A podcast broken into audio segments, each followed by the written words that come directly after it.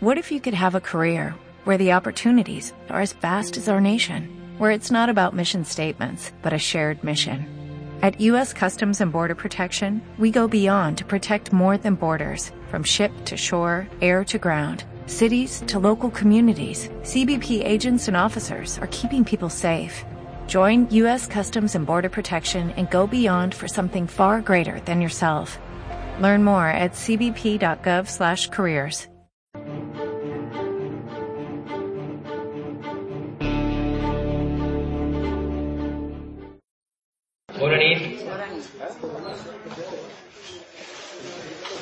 Benvinguts al grup d'Acció Valencianista. Els que veniu des de fa ja més de 3 anys a este cicle de conferències que fem sempre l'últim dijous de cada mes, sabeu que l'última conferència, la de febrer, sempre intentem fer-la es començar en ella els actes d'homenatge al Dia de la Llengua Valenciana, que sabeu que és este dilluns, el 3 de març, és el dia que falta el més insigne poeta en llengua valenciana, Osias Marc, i el grup d'acció des de sempre fa aquest mateix dia un homenatge a on està soterrat, que és en la seu de València, entrant per la plaça de la Moina, al costat de la Porta Romànica, esteu tots convidats a aquest també, i aprofitem l'última conferència per homenatjar a la llengua valenciana.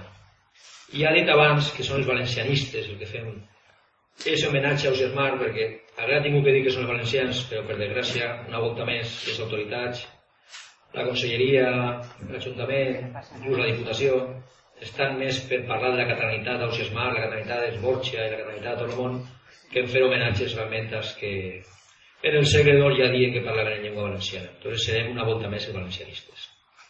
I la millor manera d'homenatjar la llengua valenciana, com dia molt bé Pere Astillero l'altre dia en l'entrevista que vam fer, és editar, publicar en llengua valenciana, comprar els llibres i llegir-los en autèntica llengua valenciana. I avui tenim la sort, i ho dic sincerament, no ho dic perquè ho conega molts anys, perquè ho vulgui molt i perquè tinga, tinga l'honor de tindre-lo de vicepresident de la meva junta directiva, Manolo Zarzo, de presentar l'últim llibre de Manolo Zarzo. L'últim llibre d'un valencianista insigne, valencianista que jo m'atreviria a dir que és el primer valencianista i no com fer-li la pilota, no digues que no, ho dic cronològicament, perquè si mireu en, en la solapa del llibre la biografia de Manolo Zarzo, Manolo Zarzo va fundar la Coordinada d'Entitats Culturals del Regne de València, en aquell moment Consell Valencià, va fundar Promoció de Cultura Valenciana, va fundar el Grup d'Acció Valencianista, per tant crec que dir que és el primer valencianista no és exagerat. I per a presentar a este primer valencianista, a este mestre de valencianistes, Contem en un altre valencianista de pedigrí que porta molts anys publicant, editant en llengua valenciana i és l'editor d'este últim llibre, El faristó de Manuel Zarzo. La presentació pròpiament dita de l'acte del llibre i del autor la farà Pere Astillero. Pere.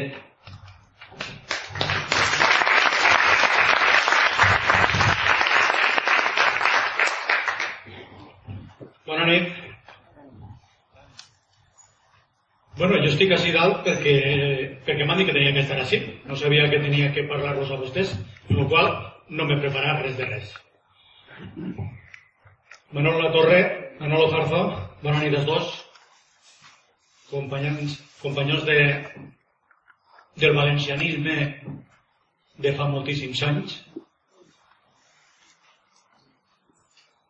I bueno, jo sóc editor des de, des de l'any 76 on me va dur Manolo Farzo a promoció de cultura valenciana.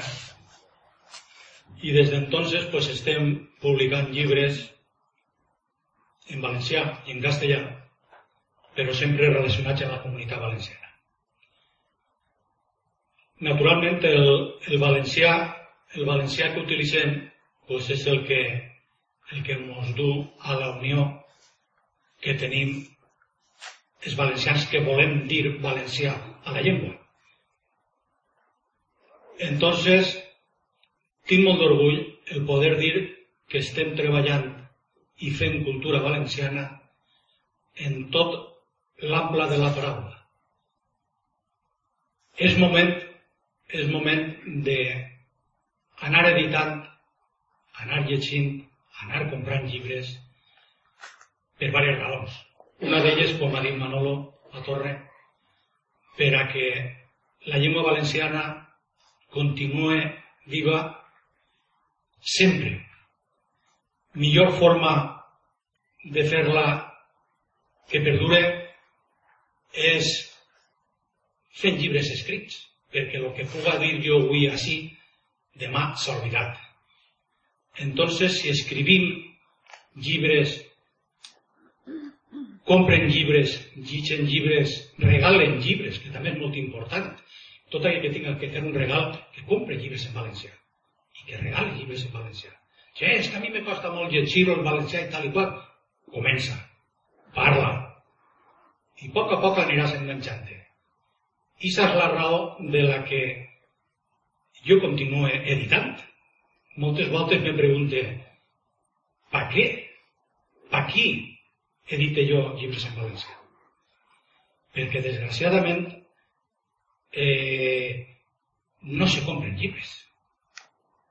I moltes vegades m'ho pense i, i, i, i, i torne a sentir-me jo mateixa eh, eh, tranquil, dir, estic fent el que m'agrada i estic fent alguna per, per la meva València, per la meva pàtria. I això, això és el motiu del que, del que jo continuo editant encara. En unes declaracions que li feren, una entrevista que li feren a Manolo Zarzo, dia de que se fan edicions de 700 llibres. És cert que se fan edicions de 700 llibres, però és que no es venen els 700 llibres. I és una pena, és una pena que nosaltres mateixa no utilitzem eh, llibres i la llengua valenciana per, per la, a dur-la a altres persones i que, i, que, i que se vagin fent, perquè molta gent no s'atrevís a llegir un llibre en valencià perquè diu que no l'entén. Tu comença, o a parlar del valencià. Tu comença i ja, ja aniràs fent-ho. Jo he tingut moltes moltes mm, discussions, diguem, di, di diferències d'opinió en molts puestos i concretament en moltes biblioteques de la comunitat valenciana. A mi m'han dit, és que jo no te puc comprar llibres perquè, perquè el teu valencià està mal escrit. Això m'ho han dit també en moltes biblioteques. Naturalment no m'han comprat llibres uns perquè s'han declarat totalment catalanistes i altres perquè m'han dit no, és que això escrius en moltes faltes i aquests llibres pues, no se poden llegir. Jo dic, bueno, mira, si vols que entrem en, a parlar de llengua, pues comencem a parlar de llengua, ja sé que no me vas a comprar, però anem a parlar. Tu i jo com estem parlant? Escolta, el que estem parlant tu i jo està escrit. Si això no ho entens, difícilment podràs dir-me el contrari.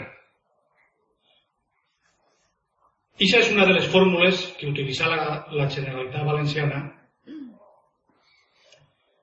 per a denegar-me una compra de llibres. Això era encara socialistes que me digueren que no, que no me compraven llibres perquè no utilitzava el valencià que havia adoptat com a pròpia la Generalitat Valenciana. Bueno, ahí queda la cosa. Jo vaig fer recursos, un rere l'altre, i es va dur als tribunals a la Conselleria de Cultura. I la Conselleria, el, el Tribunal Suprem, al final me dona la raó dient que els llibres estaven escrits en valencià i la Conselleria de Cultura no tingué més remei que comprar-me llibres. Això ja fa anys era, eren socialistes que manaven entonces, però la sentència ja recaigué sobre el PP, que està manant. Bueno, vull dir això perquè és que jo, com a editor, necessito l'ajuda del lector per a que compre llibres i que regale llibres. Perquè és que si jo edite, tindrem autors. Si no, no tindrem autors i se nos acabarà la llengua. Se nos acabarà la llengua valenciana i acabarem en les generacions que venen darrere de nosaltres molt rare, concretament des que estan en instituts encara i universitats, que tots els anys acaben estudis molt, molta joventut en una llengua que no hi ha qui l'entenga. No hi ha manera d'entendre el que els ensenyen els xiquets avui en dia, però xiquets de, de, de, de 3, 4, 5 i 6 anys. I clar, tenim que fer molta força en això. Jo insistisc, però xiquets de, de, de, de 3, 4, 5 i 6 anys. I clar, tenim que fer molta força en això. Jo insistisc i me toca pelear molt en moltes biblioteques de la comunitat valenciana. En unes entre, en altres no puc entrar. Però bueno, qui entra, qui, qui me compra llibres, pues ahí queden en les estanteries sos llibres. I algú que puga fullejar en algun moment, pues veurà que així existia una diferència d'opinions en quant al que ensenyen en els col·latges i el que escriu una editorial. Molt modesta, però que hi està encara. Possiblement siga l'única editorial que està escrivint encara en valencià, llevant a la Real Acadèmia i l'Horat Penat. Però, aquests llibres que estan en aquestes biblioteques, ahí quedaran.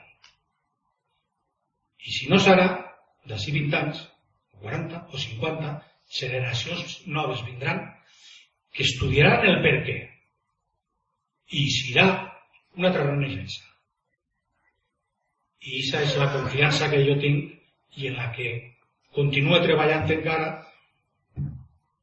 contra tots els, els pronòstics i contradiccions que me nega l'administració. Perquè l'administració no me compra llibres, perquè no es recomana ni els col·latges ni els instituts i no compra llibres perquè no estan recomanats. Els professors, com tenen llibertat de càtedra, pues no recomanen. En el qual, en el qual els nostres llibres estan proscrits, estan marginats. I ahí és on els valencians, igual valencians, tenim d'estar. Comprant llibres i llegint llibres en valencià. Moltes gràcies. Bueno, volia parlar un poc de, de Manolo, que no, no dir res de Manolo. Estic parlant, parlant i no parlar res de Manolo. Difícilment, difícilment, així tinc que presentar jo a Manolo, Manolo Farzo el coneguem massa bé, sobretot tots vostès que estan així, jo conec ja vora 40 anys. I mos unís una, una amistat inclús familiar. O sigui, que jo de Manolo podria dir moltes coses i no res perquè tot, tots sabem què és el que ha fet, què és el que fa i què és el que farà per València. Encara que diu, i torna a repetir-ho, de que diu que no va escriure més. Bueno, jo ho poso en dubte. Però ho deixarem així, perquè Manolo no és des que, des que se queda en casa i continuarà, continuarà escrivint. Ha escrit ja sis llibres i és un valencià de cap a peu com va dir Manolo La Torre. Tots, tots vostès el coneixen massa bé. En el qual jo me callaré i que parle Manolo Farzo. Moltes gràcies i bona nit.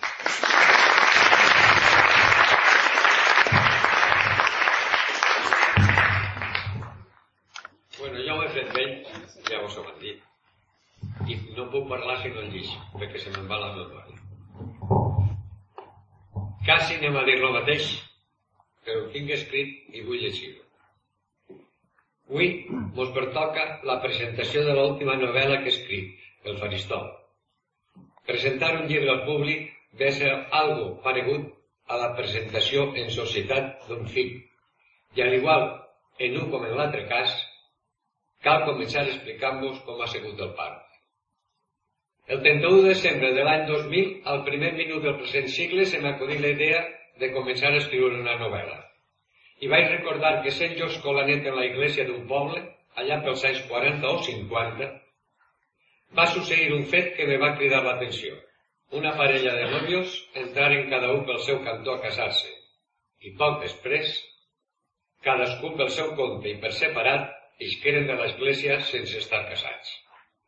Tot el que després succeí vaig contant-ho en la novel·la, naturalment modificat els fets i els personatges per a que tant els fets com els personatges posaren a l'abast del lector com eren com pensaven, què feien les persones de la societat rural valenciana per aquells anys, com era la vida en els nostres pobles després d'acabada la Guerra Civil i mentre la majoria del poble passava fam de debò.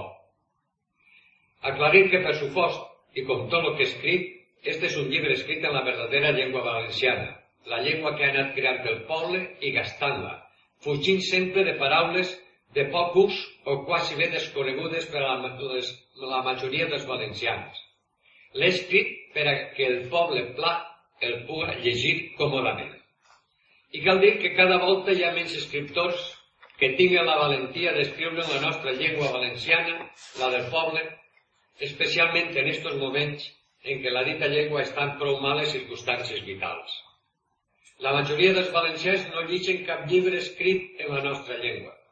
Ni llitgen ara, ni han llegit mai. Però mai ha estat en tant perill la nostra llengua com ho està ara. En les escoles, en els instituts, en les universitats, els mestres tan sols obliguen a que els alumnes llisquen llibres escrits en català o en un valencià tan catalanitzat que dona angúnia. Però encara més trist és pensar que pocs valencianistes llegeixen llibres escrits en la llengua valenciana. D'una novel·la escrita en valencià s'ha dit un màxim de 700 llibres i no hi ha ninguna que s'hagi esgotat en 4 o 5 anys. És dir, que se poden vendre 150 exemplars a l'any.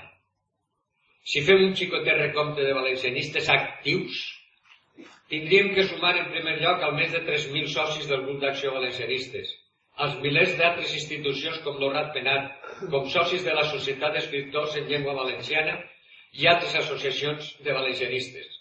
Segur que hi ha més de 5.000 valencianistes des que lluiten veritablement i en fer per defendre la pervivència i la prioritat de la llengua valenciana. I entre aquests milers no poden comprar 150 llibres a l'any el que se considera valencianista i no compra i no llis cada any algun llibre valencià, deuria pensar que una llengua perviu especialment per lo que se publica i se llis en ella. I si no hi ha venda de llibres valencians, no hi haurà editorials que es publiquen. I si no n'hi ha editorials que publiquen, deixarà d'haver escriptors que escriguen. I el valencià passarà a ser una llengua morta, tal com li va succeir al llatí segles passats, i el grec, entre altres. Naturalment, la llengua valenciana té molts enemics. En primer lloc estan naturalment els catalans de Catalunya i els catalanistes valencians. És de veure quants diners se gasta Catalunya en inculcar en la societat valenciana el català, enfosquint la nostra llengua per anar a poc a poc matant-la. Com a simple botó de mostra, i hauríem de llegir el que portava el diari Levante el dia 1 d'este mes de febrer. La Generalitat catalana dona uns altres 635.000 euros a entitats del Liceu Climent. Això són més de 105.000 milions de les antigues pessetes. La Generalitat de Catalunya ha concedit uns altres 635.000 euros en subvencions al llarg del segon semestre del 2007 a diverses entitats i institucions del conglomerat dirigit per l'empresari i activista cívic i cultural Eliseu Climent el govern català ha otorgat 75.000 euros a la institució econòmica i empresarial Ignasi Villalonga per a cobrir els gastos derivats de la realització d'activitats durant l'any 2007, d'acord en el conveni del 22 d'octubre del 2003 i del conveni del 31 d'octubre del 2006, segons costa en la concessió de l'ajuda. Edicions del País Valencià va recibir, per la seva part, 430.000 euros per a la difusió de la llengua i cultura catalana per mig del seminari El Temps, que és de retorn, els seus suplements i els seus col·leccionables.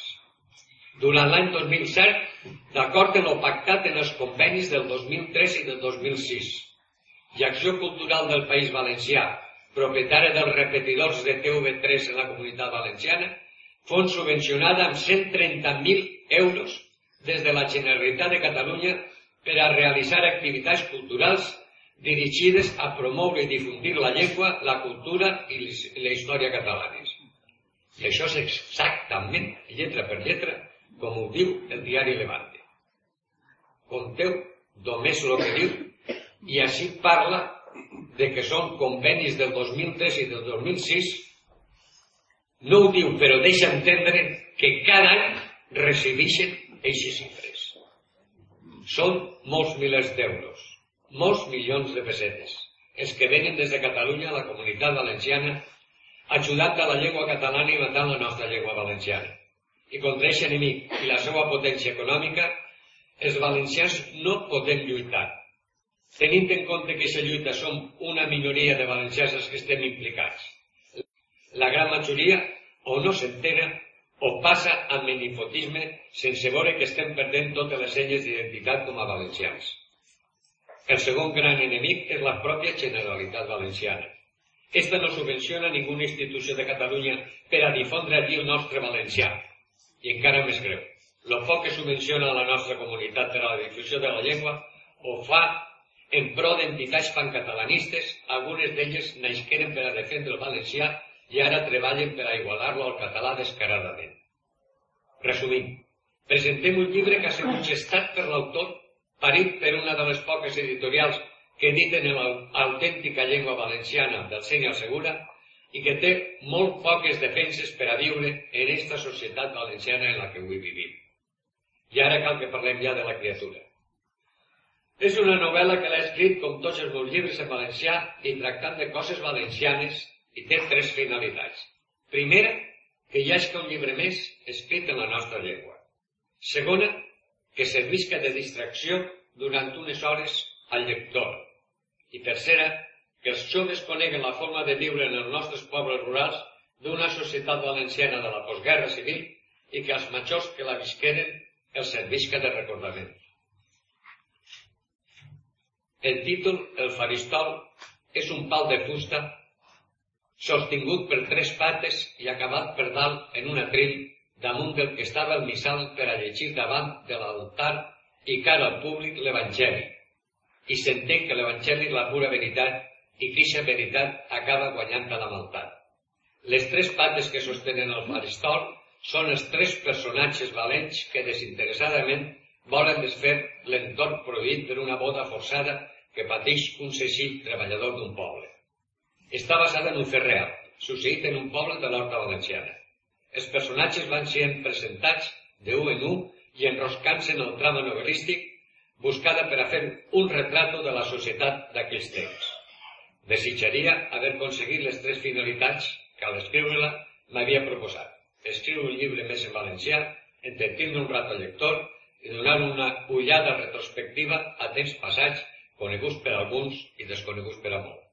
Moltes gràcies a tots per haver vingut.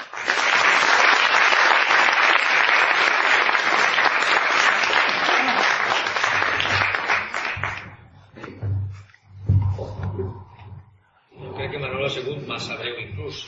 Tal i com dia la convocatòria, volem que això siga conferència, presentació llibre, col·loqui. Aprofitem que tenim així a Manolo i a Pere i jo vos convide a, entablar un col·loqui, vull que tenim temps, sense pressa, i si vos pareix començaré jo preguntant-li a Manolo, perquè crec, crec que ve al cas, en el seu llibre, Valencià fruta catalanisme, que és un llibre, i s'ho dic també a Pere, que n'hi ha que fer la segona edició, des dels on se queda Manolo fins a l'actualitat, s'ho va dir moltes vegades i t'ho torna a dir públicament, comptes la creació precisament de promoció de cultura i és una anècdota que a mi sempre m'agrada molt perquè és anècdota d'estar a la bufera, n'hi ha una paella, està un fuster, està Manolo Zarzo, per supost, perquè no vos contes com neix que promoció de cultura. Bueno, molts sabeu que jo treballo en segurs. I entonces treballava en segurs. I el meu jefe era un dels caçadors de la bufera. Estava a l'alta societat valenciana i al, al voltant d'ell tenia una gran quantitat de personatges rics i es feu un segur col·lectiu d'accidents i de vida. I per a fer aquest col·lectiu necessitava posar-li un nom comercial. I se li acudí fer una associació que es deia Amics de l'Albufera. En aquest Amics de l'Albufera es que entraren pensant en que es podia fer una associació cultural que defenguera l'Albufera i tot el valencià. Efectivament, com jo era el director administratiu d'aquesta oficina m'encarregà que fora d'hores i sense cobrar li portara l'administració d'aquesta associació. A tot això, la primera reunió la tinguérem en l'Albufera, en el tancat de Sacarest, en el Pou, en un allipebre que feren expressament. I al que acudir teatres, un Sáez Medino, la dona, Pilar Tormo, Benjamín Narbona, el doctor Narbona, la dona, el meu jefe i jo. I quina va ser la meva sorpresa quan me trobe a Joan Fuster en un nas aguilucho, pareixia que era un aguilucho que anava picant per la bufera als pardalets. I coses que passen es començarem a discutir el tema valencià o català.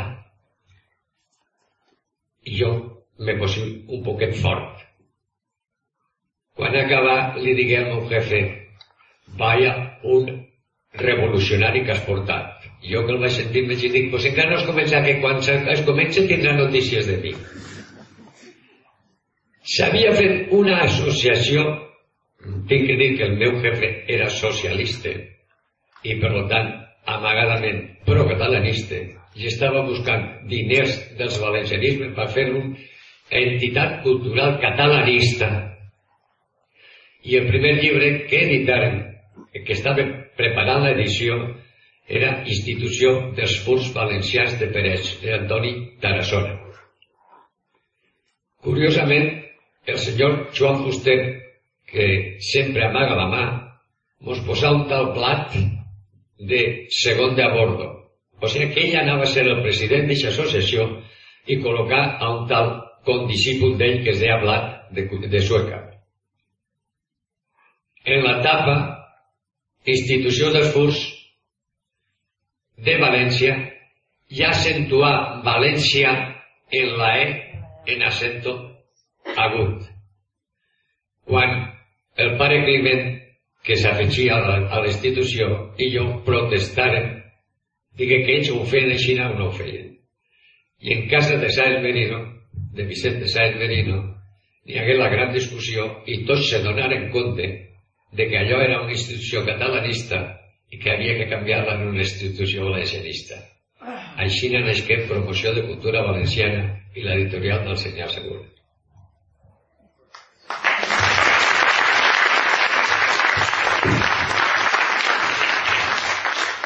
Alceu la mà i pregunteu. Sempre que anem a empreses volem parlar tots. Si vull tenir temps, Maximino. Senyor editor, com estic escoltant-lo que vostè diu que imprimís els llibres sempre o, o ha posat com a exemple la d'aquest senyor que vostè li dia és que el valencià, que vostè tal, que vostè li digui com parla vostè? Pues així és com és, és el valencià. Entonces, a mi llama la atenció perquè li he llegit algunes coses al senyor Manolo Sasso i li vull preguntar a vostè, quan posa alguna paraula que sona tan rara, que posa, per exemple, ara, vostè deixa córrer a l'escriptor o intervé també l'editor? Com, per exemple, ara el senyor Manolo Sartre estava parlant d'esgotat. És una paraula tan rara en València, almenys al meu nivell, o en el meu entorn, o en el d'un poble, que esgotat milers. Jo sempre ho dir millars, millars de no sé què, un millar de cebollí, un millar de, de persones, un millar... Però milers jo no havia oït mai. Escriptors. No això d'escriptors, he sentit escriptors, no?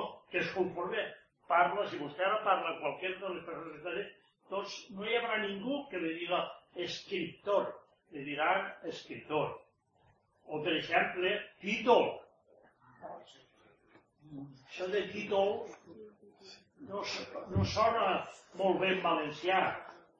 O proposat. Jo sempre he oït en valencià que és propost.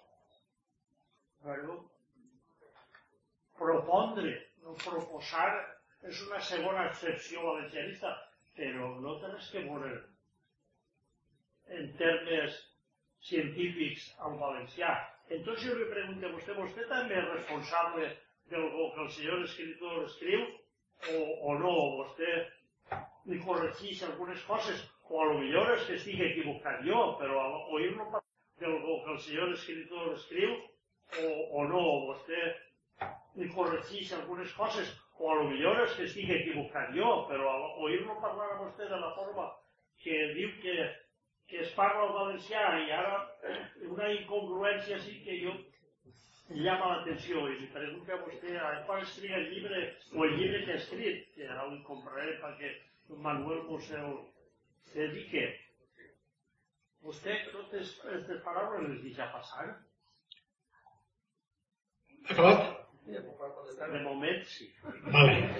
Eh, totes aquestes paraules que vostè acaba de dir, títol, escriptor, eh, Escoltat, esgotat, Miller, esgotats, esgotat sí que, sí que ho haurà trobat, però totes les de més, en un llibre de Zarzo, me pareix que no les, ha, les exigiré vostè. eh, no sé si totes aquestes apareixeran en el llibre del Manuel, però li llegit altres coses en les que consten paraules d'esta... És que, és que hi ha paraules, hi ha paraules com vostè.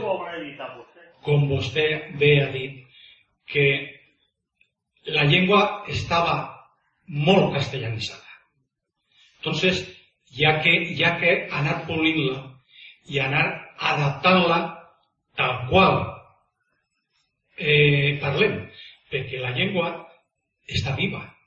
I si una llengua viva hi ha que anar adaptant-la contínuament, que és com fa la Real Acadèmia Espanyola, que va agarrant paraules que utilitza la joventut i les van replegant en el diccionari. Vostè ha parlat de pressupostos, me pareix que ha dit, Proposar. o proposar. Jo mai he dit proposar, sempre he dit propondre. I en els meus llibres proposar no existeix. Ni, ni pressupostos, tampoc.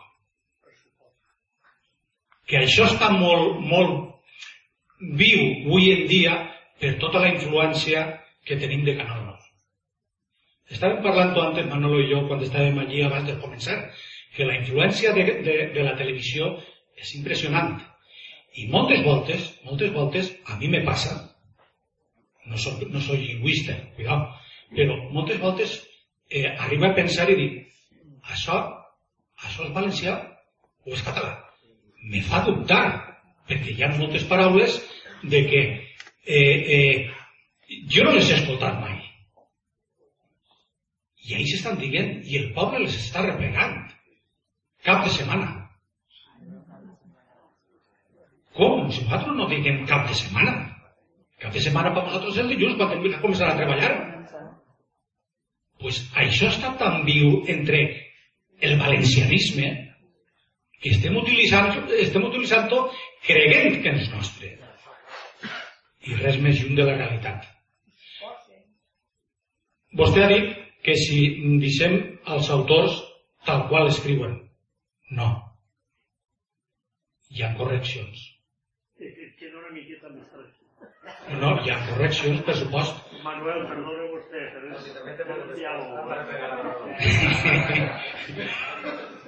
Hi ha, hi ha, les llibres se tenen que corregir perquè un autor, quan escriu, se posa en l'ordenador o en la màquina i fan barbaritats. Fan barbaritats no perquè no sàpien escriure, sinó perquè tenen el cap pensant en la història que estan muntant. I moltes voltes castellanismes, així no. Naturalment, després tot això ha que corregir-ho. La idea està ahí, però després ha que, ha que, ha que passar-ho al valencià. I se corregís perfectament tot. Li he contestat? Sí, sí, per part de vostè sí.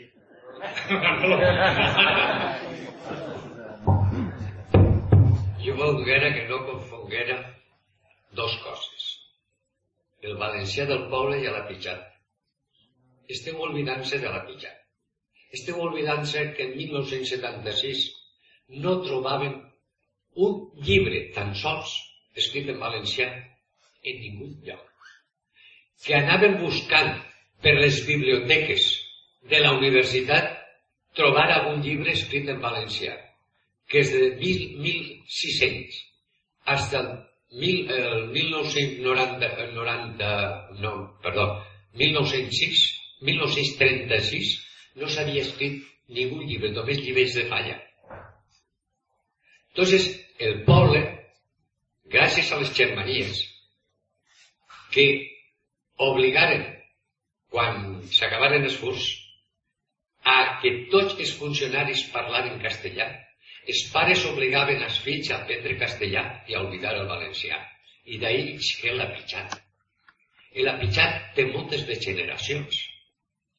I molta gent continua dient paraules en apitjat. Menjar no es pot, és, és un verbo que acaba en ar. I proposar és un verbo que acaba en ar. I no està mal dit. Per molt que també es pugui dir propondre. El apitjat ha fet jo estic parlant de que el parlar del poble, o sigui, no gastar ninguna paraula que siga castellà, que català, que és el que parla el poble i no el que estudien els xiquets. Però que aquest poble, en moltes parts de València se diu el mateix de cada una d'una manera. Heu parlat de la seva i heu parlat de, de coses d'agricultura. Cregueilla se diu creïlla, se diu cregueilla, se diu de tot. Segons el puesto de València que vagis. Quin és l'apitxat? Quin és el valencià del poble? No, que n'hi ha diversos valencians de diversos pobles. Vosaltres diguem vosaltres. N'hi ha que diuen nosaltres. N'hi ha que diuen natros. N'hi ha que diuen vosaltres. Quin és el valencià del poble? Totes aquestes em pareixen correctíssimes. Vale, pues moltes de les que penseu, No, moltes de les que... No, jo no he parlat de nosaltres, jo no he dit... Li posa, li posa l'altre No.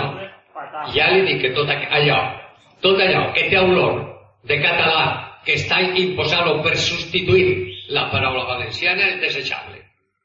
Però tot allò que està parlant del poble valencià, perquè ja va llegint i se van escrivint llibres en paraules que mai s'havien dit, perquè jo, per exemple, si en este llibre trobareu, no n'hi ha un llibre meu per ahí,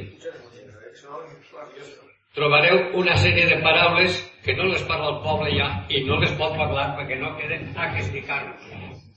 A veure, ara, ara falta que ho trobes, saps? Però bueno, vale, així n'hi ha els aparells del carro. No els coneix ningú. Moltes de les ves- vestimenta de, les, de la faixa i d'una sèrie de coses que porta el, el, el carreter. No, aquestes paraules no les coneix ningú. I diuen, aquesta paraula és molt rara. No, no cal que parlem més. El faristol. Qui us sabia el que era el faristol? I el faristol és del poble. I quan jo era escolar, me deien, vés a buscar el faristol. Era del poble o no? I ara la gent me pregunta què és un faristol. A què vol preguntar? I ho ha dit per això. Jo no sé el. Que ho he dit, que m'ho acaba de llegir. El faristol és un atril de fusta, en tres pates de fusta. Hi ha un atril damunt que es posava davant de l'altar cara al públic perquè en la missa de tres el, el, un dels retors llegira l'epístola i l'altre llegira l'evangeli només en la missa cantar de tres. I damunt, el, el llibre està basat en això, en que tres pates del faristol, o sigui, tres personatges baixos de la societat del poble, aconsegueixen, perquè damunt d'ells està la veritat que és l'Evangeli, que aconsegueixen fer valdre la veritat contra la mentira. Aconseguixen. O aconsegueixen. Com ho dieu? El problema que tenim molts és criticar com parla l'altre quan l'únic que hi ha que criticar és quan catalanitza. Jo no catalanitze a pesar de que tinc influències més que ningú perquè he estat 20 anys aguantant en Catalunya Hi ha referències d'això, sí.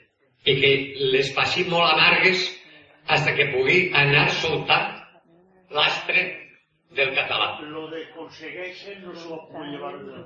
Conseguixen.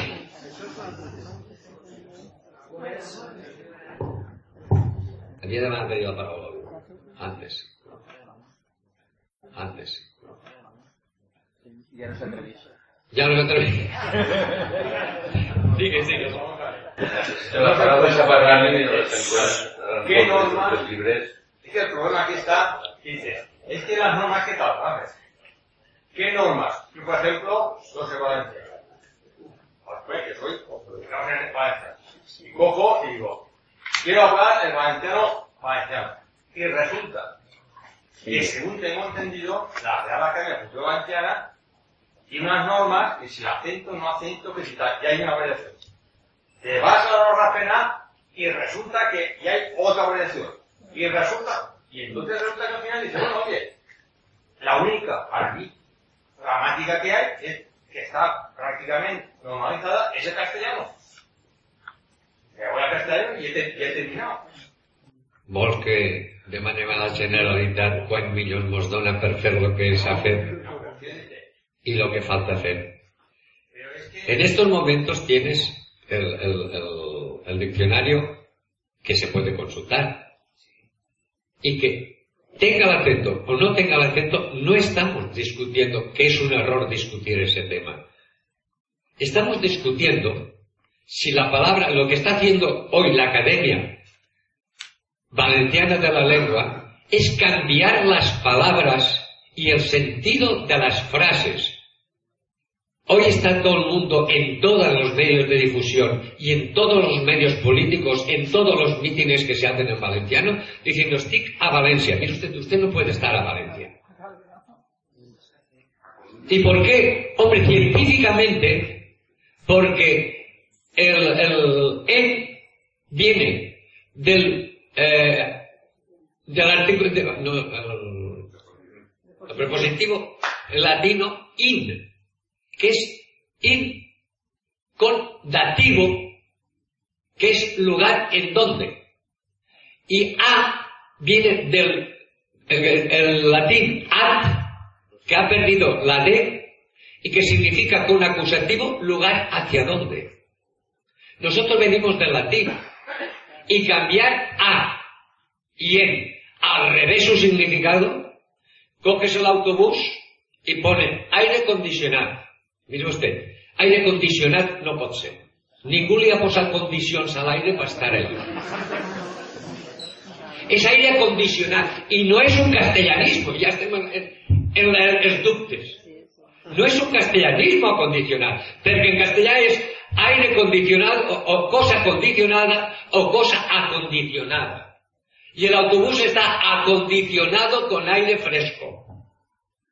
Por lo tanto, hi ha que anar a tots els autobusos i on diu aire condicionat posar-li una A davant. Hi ha que anar a televisió, a, a la premsa, a dir-los que en és lugar donde se está. Y a és lugar o cosa a la que se va. Tot això es necessita una gran enciclopèdia valenciana que no n'hi ha cap. Estic parlant d'enciclopèdia. Que explique cada paraula què significa. No que la traduïsca, perquè n'hi ha traduccions horripilants. I el que ha que tindre és una en- enciclopèdia on, quan se parle d'un llibre, explique què és un llibre. I quan se diga una altra paraula, explique què significa aquesta paraula. I això no en tenim cap en tants anys que té la llengua valenciana. Però clar, per fer tot això, només es pot fer amb molts diners. I si no n'hi ha diners, no n'hi ha gent que treballa per la cultura i per la llengua. I si no hi ha gent que treballa, ja estem a lo de sempre. Que escriure estos llibres que podem fer en bona voluntat, inclús n'hi ha que alguna, algun falla, ha que perdonar-lo poquet en favor de lo gran.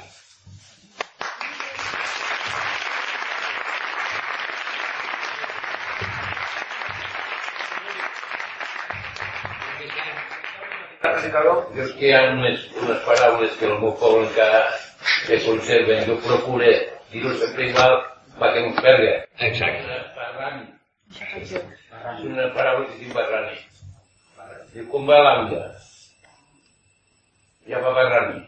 Vol dir que ho han regat tot i ja va solta. I vostè, don Vicent, no ha dit, no ha dit quan ha buidat un clot de la sèquia que ha esgotat? Això no ho he dit jo mai perquè... Pues jo sí que ho he dit. Jo sí que he agarrat el cabàs i ha tret el tarpim. I he esgotat el clot. Però si tu eres de secar, És traure, esgotar, traure de dits No i buidar. No entenc que conversió. Bueno, vale. En ma casa, en ma casa, que jo també regava i m'acarava així hasta que s'agotava l'àuia del pou, no s'esgotava. En ma casa, però en la casa de vostè... Farem una conferència al voltant d'això. Vostè comentava, ara, ara diu, fins demà o després, diu, és un catalanisme. O sea, que dius fins demà i te diuen, home, això és català, no senyor? No, senyor. I mantenir és valencià antic. Mantenir, que diuen que és català, és catalana, però en l'edat mitja era valencià mantenir. I si vos antoja que, que, que reproduís textos de la, de la, de la valencià antic, d'eixa edat mitja, així també era mantenir, i l'ara el catalanisme. Per reproduir un text de la- de l'edat mitja. O sea, que hi ha un temor infundat i, i, i això, així, solament dir això, eh, fins demà o després, diu que se trata. O sea, y cuánta gente cada día mayo para los demás, ya. Mayo y junio y julio y, y, y, marzo y abril. Si Y este- una cosa ya, no, ya que morir, efectivamente. Este- Hay que morir, llamar catalanisme, perdó, Exacte. catalanisme, catalanisme. I no dir això maio, per exemple, perquè diu, sí, fins basc, és català. Hi ha que anar assimilant el que s'escriu. Jo, abans de publicar aquest llibre, s'ha repassat. I no l'he repassat jo, me l'han repassat la, la, la... No, no. La promoció de cultura. L'editorial l'ha repassat. I m'ha corregit moltes coses. Perquè jo falle. I tots fallem. de veure és un bon poble, el poble castell.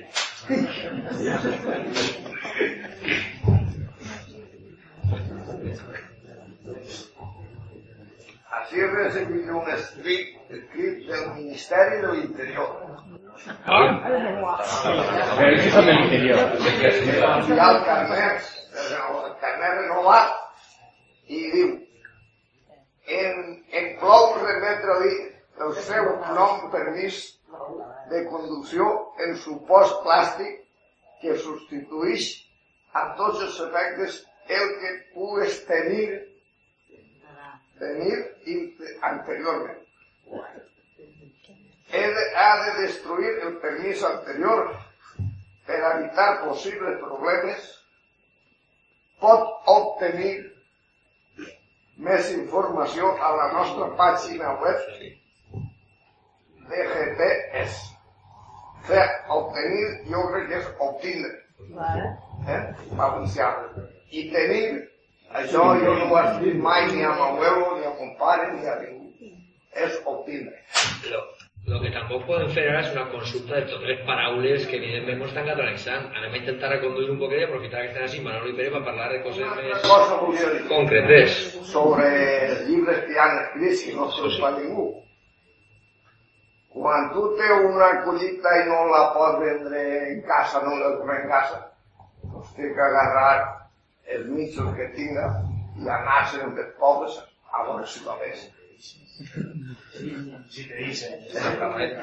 La pareta l'han prohibit l'Ajuntament. La paraeta l'ha prohibit l'Ajuntament i no feia mal a ningú. I en les fires no la deixen posar. Com vostè acaba de dir ara mateixa, jo he eixit als pobles a vendre llibres concretament a biblioteques, que acaba de dir-ho. I en moltes biblioteques m'han rebutjat els llibres. Moltes. M'han dit, això no és, això no és el que s'està ensenyant en els col·legis. Els llibres teus estan escrits en moltes faltes d'ortografia. O sigui que eixir sí que eixit a vendre llibres sobretot a biblioteques. Jo no puc posar una paraeta en ningú poble. Entre altres coses perquè els llibres se venen en llibreries. I jo sóc editor. Jo tinc que vendre a llibreries. O a biblioteques en este cas. Però en moltes biblioteques m'han dit que no volen els llibres. Però així de clar, no volem els llibres teus, no estan escrits en valencià. I què fem? Si ja el govern de biblioteques m'han dit que no volen els llibres, però així de clar, no volem els llibres teus, no estan escrits en valencià. I què fem? Si ja el govern o les institucions no reconeixen el valencià, perquè tot això que vostè ha llegit no està escrit en valencià, perquè no existís. A ells no existís. És tot català. Clar. A No, vostè... no, només que n'hi ha quatre llengües així.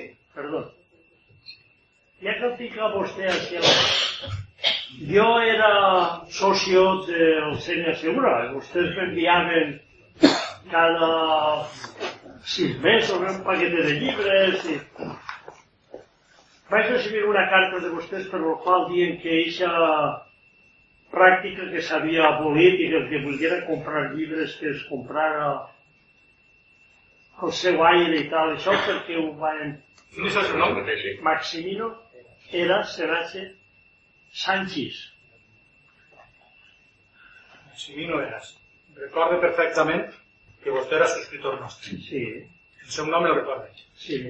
Vostè no ha recibit cap carta que diga que això s'ha abolit.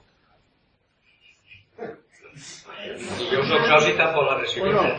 eh, la pràctica diu tot el contrari, perquè des de que vaig rebre la carta que hi ha, ja no m'han tornat a enviar res. Si vostè se dona de baixa, no Jo? recibit res. Jo? No és veritat. Estem personalitzant molt. Vaig, Vostè avui no no sé... ho parleu, de, ho, ho parleu després del Maximino, entenc que a la gent no li interessa. Simplement si hi havia més persones així com jo. jo no...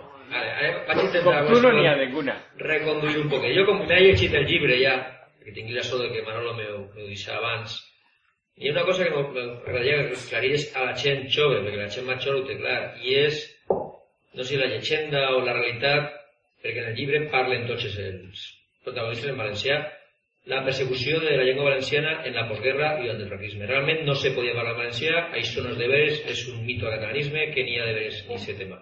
La mentira més gran, no, una de les mils de mentires, he dit mils o milers. Últim, és la gran mentira. Jo estudiava en el seminari de Montcà, així necessitem. Així, deixi de retorn per ser bona persona. Perquè no volia faldes curtes quan m'havien pagat una falda llarga. I per decència me deixi a la carrera. I podia menjar i me n'ania a passar fam. En el seminari de Montcà mos obligaven, i sobretot don Fernando Ípola, madrileño, professor, a parlar valencià pel sentit comú de que el retorn que venia de zona castellano parlante i no sabia el valencià tenia després un greu problema quan tenia que confessar en el confessionari d'un poble. En la paret, se, i jo tinc una poesia feta a la Mare de Déu de 1944, editat en el, la revisteta que es feia mural en el seminari de Montcà. Mai me han prohibit escriure en valencià. Mai ha sigut perseguida la llengua valenciana, ni la catalana i ha estat 20 anys en Catalunya. Més encara, se us obligava que ensenyàrem als castellano parlants a parlar en valencià. I per això mos fem obligatòriament en, en, en, el, en el recreo parlar-los en valencià. I jo que sóc d'un poble de Nahuasil, pels anys 50 només coneixia quatre en meu poble que parlaven castellà. Tots els demés parlaven valencià. Tots els del poble parlaven valencià, fins que la immigració gitana es començar a portar el castellà al poble. I ara l'altra immigració. O sigui que mai s'ha prohibit ni la llengua valenciana ni la llengua que els periòdics no te publicaren, i ara tampoc no te publiquen el que no els interessa, siga la llengua que siga. Però això no era el tema, no era persecució de la llengua. I Els pobles són els que han mantingut la llengua perquè la capital, si parlaves en valencià, te dient este és de poble. Vull dir que és en València capital era l'únic lloc on se parlava més castellà. Ja dic, jo he estudiat en un centre oficial com és el seminari de Montcà 8 anys i se m'exigir, se m'exigir que parlara valencià. I els llibres estaven la meitat en castellà y l'altra meitat en llatí. Una, una pregunta. Pero oficialmente en las escuelas, no se, no se. Nunca se ha enseñado valenciano en las escuelas, tampoco se enseñaba en las escuelas francés ni inglés, como ahora. Pero desde que terminó la guerra, oficialmente el, el idioma que se, se hablaba, se enseñaba, era castellano. Y antes de la guerra también. Pero si castellano es la lengua de los pastores. Y, y antes, a- ahora sí. A ver si encontráis antes de la guerra cuántos libros encontramos. Nosotros no encontramos ninguno. ¿Cuántos libros había escritos en La valenciano? lengua de los pastores. Antes de la guerra. A ver, ¿cuántos? Dame algún título de un libro escrito en valenciano anterior a 1936, que, que se armó la, la guerra. Decir que la- el franquismo había prohibido eso es mentira. Porque durante la guerra no se escribía ningún libro, no se publicó ningún libro en valenciano y ni había revistas en valenciano excepto el Libres de Falla. Y antes del, del 36, en la República, no había un solo libro escrito en valenciano. Nosotros, durante el 1976 y 77, cuando empezó a eh, salir multa, que buscábamos textos o libros anteriores para poder sacar eh, documentación, no encontramos ni uno. Teníamos que hacer facsímiles de 1400, 1500 hasta 1600. De 1600 a 1900 no se escribió ningún libro en valenciano, que yo, que conozca. Fue a partir del nacimiento, del renacimiento, porque yo alguna vez dije que este movimiento valencianista era el renacimiento del valencianismo. Y a partir del renacimiento empezamos por Murta y se empezaron a editar libros. Y desde entonces, claro, los catalanes empezaron antes, empezaron en 1906. Y nosotros empezamos en 1976.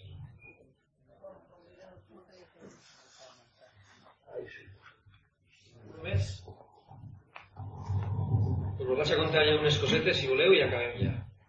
Haveu vist que ahir hi ha un cartell que fica divulgació valencianista del Val, és perquè demà a les 9 i mitja a inaugurar la seu del Val, ahir hi ha dos representants del Val que han vingut, i és una il·lusió i una alegria per divulgació inaugurar seus en aquest moment, tal com està el tema, i a més totes les seus que han inaugurat és gent jove, tota, i la joventut del grup continuen treballant, tenim ja la seu de Meliana, de Picassent, de Montcà, de Gandia, la del Val i pròximament la de Puçol. Però jo crec que un aplaudiment per la gent del Val.